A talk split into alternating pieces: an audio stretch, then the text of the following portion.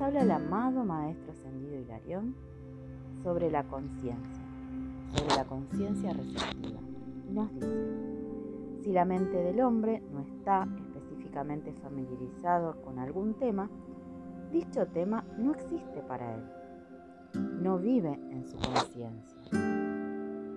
Muchos individuos viven y mueren sin permitir que los intrímbulos del cálculo o del griego antiguo entren en sus mentes conscientes o mundos. Otros proceden sin contacto alguno con los valores espirituales.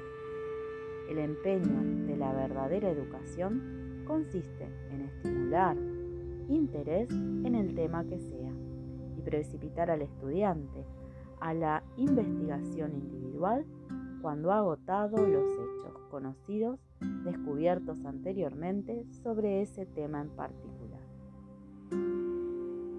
Entre los muchos son pocos, muy pocos, los que escogen adentrarse en lo desconocido y forzar la verdad a descorrer su velo, revelando más de la luz de su presencia sobre el campo de exploración.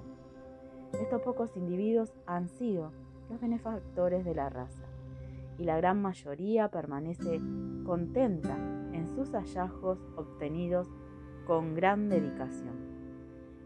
Quienes han avanzado lejos a lo largo del sendero espiritual también han dejado una herencia.